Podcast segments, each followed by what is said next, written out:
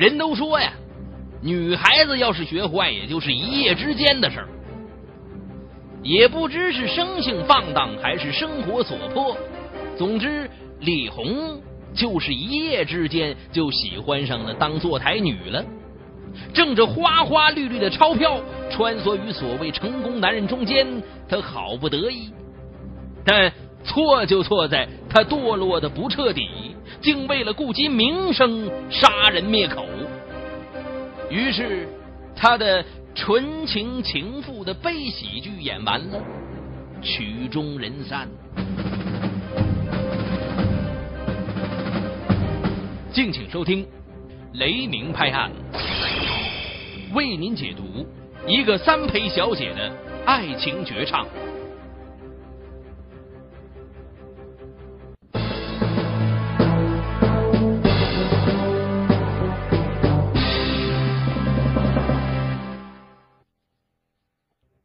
九八一年三月，李红出生在河南省商丘市一个普通的工人家庭。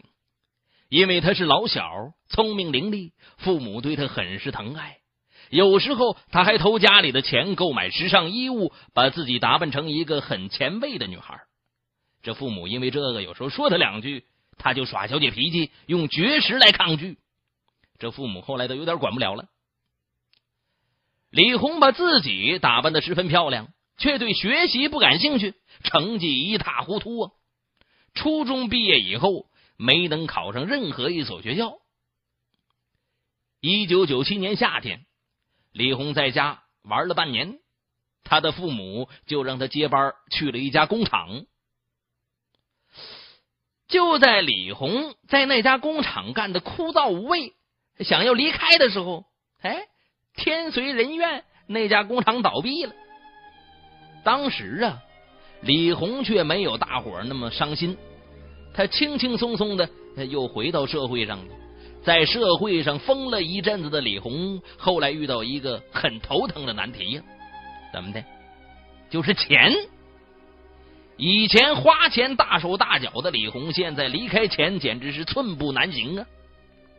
但是李红又不好意思张嘴向父母要钱，因为父母都是药罐子，整天吃药，花钱都无数呢，日子过得紧巴巴的。就这么的呀。生活逼得李红一下子坚强起来，她效仿电视剧里的女主人公的样子，一个人在外租房闯荡世界去了。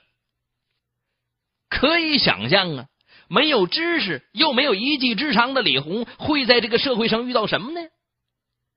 他先后打过工，做过小生意，不是被骗就是赔的血本无归。有段时间呢，最基本的吃饭穿衣都成了问题了。这李红的心渐渐变冷了，他知道解脱自己的最好办法就是逃离这个喧嚣的世界。一天，李红对镜梳妆，嘿，突然眼睛一亮啊！哎呦，我这漂亮脸蛋不就生活的资本吗？很快，李红开始开发和利用自己的资源了。一九九八年年底，他请了两个小姐，开了家小美容店，自己做起老板来了。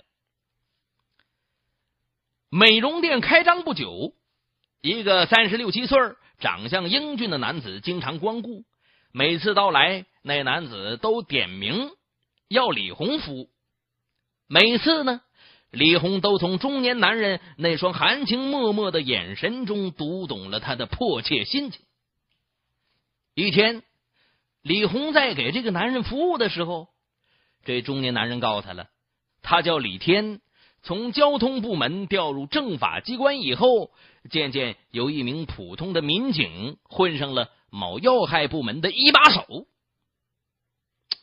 这李天啊，越来越痴迷上这李红了，一有空闲，他就约李红吃饭、跳舞，还借着自己的权势，哎，在生意生活上。给了李红许多关照，替他摆平了好多工商税务方面的麻烦。说实在的，李天的这些举动咋能不让处在社会底层、整天承受着巨大压力的李红感激万分呢？就这样，一半感谢，一半报恩。十八岁的李红投向了年龄几乎比他大一倍的李天的怀抱了。自打傍上了李天，李红整天高兴的像一只快乐的小鸟。他终于找到了一棵可以栖身的大树了，在树上，他自由自在的生活，风雨都奈何不得他。李红攀上李天这个大树，就像叫花子遇到了金元宝了。不久，李天给李红租了一套高档房子，配上了手机，还报销话费，还经常开着车领他到大城市去买衣服、添首饰，去一些地方游山玩水。这李红开始觉得这种生活太幸福了，自己以前那叫什么活呀？啊，自己这么样前卫的女孩就应该得到很前卫的爱情。一天夜里，两个人温存过后，李红搂住李天，柔情的说了：“这种日子我过够了，哎。”你离婚，咱俩结婚呗。这李天闻听此言，大吃一惊啊！离什么婚呢？我们这样不是挺好的吗？不，我不。李洪福在李天的肩上撒起娇来了。我要嫁给你。呃，我老婆不会离婚的。一提起老婆，李天像只呃泄了气的皮球。身在仕途的李天心里透亮了，他绝不可以因为情人而舍弃家庭，毁掉自己的锦绣前程。啊，那你想让我当一辈子二奶呀？那我可不干。当二奶咋了？不愁吃不愁喝的，不挺好的吗？李天点燃了一支香烟，猛吸了一口。再说。你花我那么多钱，恐怕你这辈子也还不清吧？好，那我出去挣钱还你。从此，李红变得很苦闷，学会了吸烟喝酒，有的时候喝醉了就砸美容店的东西，用烟头烫店里帮忙的小姐。那段时间呢，李红简直是疯了。他想自己。再在这商丘这个地方待下去，恐怕只有死路一条了。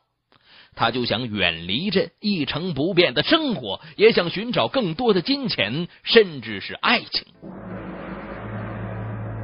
一天夜里，李红关了美容店，逃离了这个城市。他不敢告诉李天，怕这个男人缠住不放。坐了一上午的车，李红来到山东省菏泽市。因为菏泽离商丘不远，而且在那儿做事很自由自在，再也不用担心亲戚朋友知道自己到底在做什么。说实话呀，当时李红对李天还是有感情的。他在商丘混日子的时候，李天没少在他身上投资。到了菏泽的这天晚上，李红忍不住打通了李天的手机。他告诉李天自己无论走到哪里，永远都属于他。李天在电话里哭着劝李红回商丘。李红当时也哭了，他说自己跑出来不是背叛他，而是想改变一下糟透了的心情。李红到了菏泽以后，只有靠自己漂亮的脸蛋选择当坐台小姐了。很快，他就到了一家当地挺有名气的歌舞厅做了台。只是这一切，他都瞒着李天儿因为他在李天儿的心目当中一直是位纯洁的女孩。半年光景，李红在菏泽拥有了一圈朋友，其中啊，他和陈建东的关系最铁。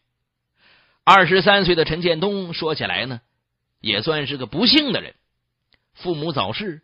一个人外出闯荡，等挣了一笔钱以后，从江西奔回老家菏泽，在菏泽市开了一家卖汽车蓄电池的小店儿。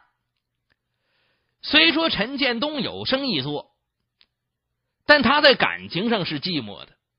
交往了几个女朋友，因为他太孤傲了，不久都跟他拜拜了。二零零一年九月，陈建东在他常去的那家歌舞厅就结识了刚到这里坐台的李红。不都说一回生二回熟吗？李红和陈建东都是那条道上的人，他们在那种场合下相识，便产生了同病相怜的感觉。从此，两人开始无话不谈，一日不见如隔三秋了。很快，他们就同居在一起，过起了快活的日子。这陈建东啊，是个很痴情的男人。他对李红很好，甚至不嫌弃她是个坐台小姐，因为李红告诉他，呃，这是生活给逼的。李红对陈建东也动了真情了，用女人的温柔滋润他，让他不再感觉到寂寞。但让陈建东放心不下的是，李红有个晚上肚子疼的毛病，每到晚上啊，陈建东就得给他轻轻的揉肚子，让他舒服的睡去。但感动一阵子的李红啊，很快就有了自己的人生观了啊！这世界上有情有义的人好找，大把大把的钞票却不容易挣啊！他没有忘记自己离开商丘时发下的誓言：不混出个人模人样来，绝不回去。从此，李红开始一门心思的赚钱了。一天中午，他刚把一个中年男人领到住处。不料，在门市部打理生意的陈建东回住处取东西，哎，碰着个正着。这恼羞成怒的陈建东把那个臭男人打得屁滚尿流啊！结果那男的扔下了一个鼓囊囊的钱包，落荒而逃。当时李红十分震惊，他一边穿衣服，一边目光冷冷的打量着陈建东：“你怎么干这个？”陈建东像头雄狮的怒吼着：“哼，我本来就是干这个的。”李红摆出一副玩世不恭的架势，满不在乎的回答：“不，你不能再干这个了。”陈建东突然变得像只温顺的羔羊，扑通跪倒在了李红的面前，答应我。以后别干这个了，我来养活你。李红苦笑了一下，把陈建东拉起来：“建东，别枉费心思了，狗改不了吃屎的。我出来就是挣钱的。我我不嫌弃你，只要你能改，我要娶你做老婆。”陈建东哭着说。这个时候，李红也被感动的哭了。建东，行，那以后我听你的，再也不干这个了。从那天以后，李红就哎真不去那家歌厅坐台了。反正陈建东小有积蓄，一时半会儿还养得起他。有一天。两个人还到照相馆拍了合影照，私下商量着哪天就办婚事儿。但是再来说远在商丘的李天儿，他却一天也没有忘记李红。二零零二年四月的一天，李红突然接到李天的电话，在电话里，李天悲痛欲绝呀。他说：“李红，你再不回来，我就辞了官去太行山当和尚，每天念经祈祷你平安。”李红说：“你不离婚，咱们俩这么拖着也不是办法呀。现在我已经有了男朋友，正筹备结婚呢。”李天听得哽咽着说了：“我想你，每天都想的吃不下饭，睡不着觉。”我原来一百八十斤，现在瘦的跟猴子似的。李红说：“啊，那你活该，谁让你死心塌地的守着那个黄脸婆呢？那时候我就劝你离婚来着吗？”电话里，李天拍着胸脯保证了：“只要你回商丘，我马上离婚娶你。”李红在陈建东那儿住着的时候，心却飞向了商丘李天那儿了。只要陈建东不在，他就打电话和李天联系。这时间长了啊，陈建东就起了疑心了，开始处处留心他的行动。李红觉察到了陈建东在监视自己，他想偷偷离开，哎，又觉得对不住陈建东，一时拿不定主意。一天呢，他突然发现陈建东偷偷翻他的包。就抓住把柄了，和陈建东大闹了一场，趁机乘车离开了菏泽。回到商丘的当天，李红用电话把李天召过来了。两个人急不可耐呀，匆匆赶到了一家旅社，开了房间。温情过后，李红又问他离婚的事儿。这个时候啊，李天耍了个小聪明。啊，他说组织上要提拔他，现在不是时候，离婚要从长计议。其实李红知道李天在撒谎，但是又拿他没办法。厮混了两个多月以后，李天又有了新的女人，开始有意疏远李红了。往常每隔一个星期呀，都要到那李红那儿住几天。渐渐的呢。李天半月二十天也不露一次面，这李红打电话给他，他也总是支支吾吾的推脱，抽不开身。即使两个人勉强相聚，也提不起精神，草草应付，激情大减。这李红可不是吃素的主啊！见李天有意疏远自己，一改往日的温柔了，索性让李天签一个协议。在李红的策划下，他们签订了一纸协议。协议什么呢？双方每天必须通一次电话，两人每周见两次面。李天每月支付李红各种费用八百元，否则李红要向李天的上级告发他。另一个条件，如果李红背着李天找男人。李天可以任意处置他。两个人卿卿我我的一阵子之后，李红厌烦了这种日子，他耐不住寂寞，就又重操旧业，在一家李天基本不去的歌舞厅里面，哎，偷偷当起了坐台小姐了。只是这一切，他瞒着李天，还得提防着菏泽的陈建东。那是二零零二年五月的一天晚上，李红正在歌舞厅坐台的时候，突然有个人拉住他了。哎，李红，你咋干这个？李红吃了一惊啊！当看清眼前中年男人的嘴脸的时候，感觉头都大了。谁呀？这男人叫罗良，在商丘市某单位任副局长，是李天的铁哥们儿。完了完了！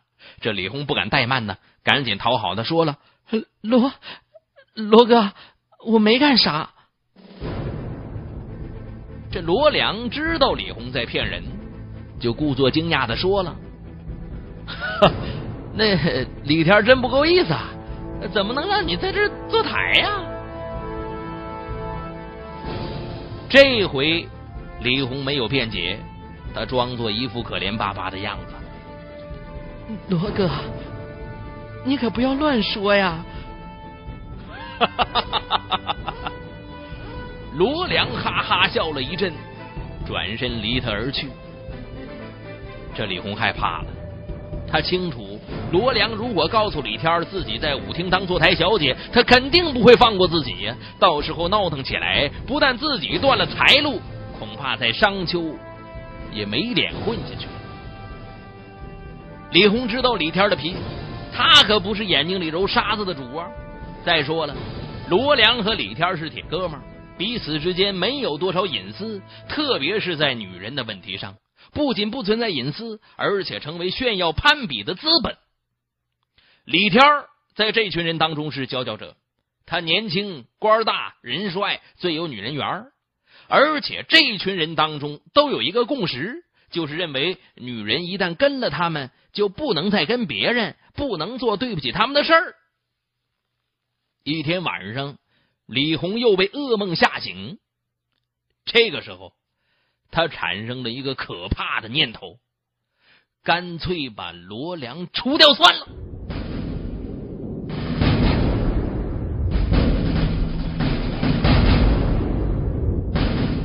可李红是个弱女子，根本对付不了人高马大的罗良。恍惚当中啊，哎，李红突然想到了菏泽的陈建东。这天夜里，陈建东接到了李红的电话，当时就哭了。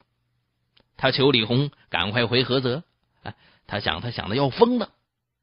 李红说：“现在脱不开身，他在商丘遇到麻烦，请这陈建东赶快到商丘帮他把这事摆平喽。”六月十五日，陈建东赶到商丘。当李红告诉他要杀个人的时候，陈建东一点也不吃惊。他拍着胸脯表态了：“行，只要能和你在一起，上刀山下火海，在所不辞。”上午，两个人一起采购作案工具。下午，李红把电话打给了罗良。喂，罗良哥，你来我这一趟啊？罗良挺纳闷啥事儿啊？你来嘛，有好事儿。嘿，这一听说有好事儿，罗良心里痒酥酥的。半小时后，他满头大汗的赶到了李红的租住处。哟，罗哥，你来的好快呀！一听罗良敲门，李红穿着胸罩裤头，把罗良就迎进屋里了，还不住的朝他飞着媚眼儿。哎呦，这罗良两眼喷火呀，目光在李红裸露的身上就晃来晃去。这个时候，他哪里想到，另一个男人从背后把一根尼龙绳套在自己脖子上。不一会儿，罗良像布袋一样倒在地上。李红怕他不死，顺手操起了墙角的砍刀，闭上眼睛，一口气砍了二十四刀。法网恢恢，疏而不漏。李红落网之后，很快交代了和他一起杀人的同伙陈建东，而此时的李天儿却神秘失踪了。在狱中等待宣判的这段时间。李红整日以泪洗面，一个平时不珍惜名声的女人，到头来却如此看重名声，结果自己还是被名声给毁掉了。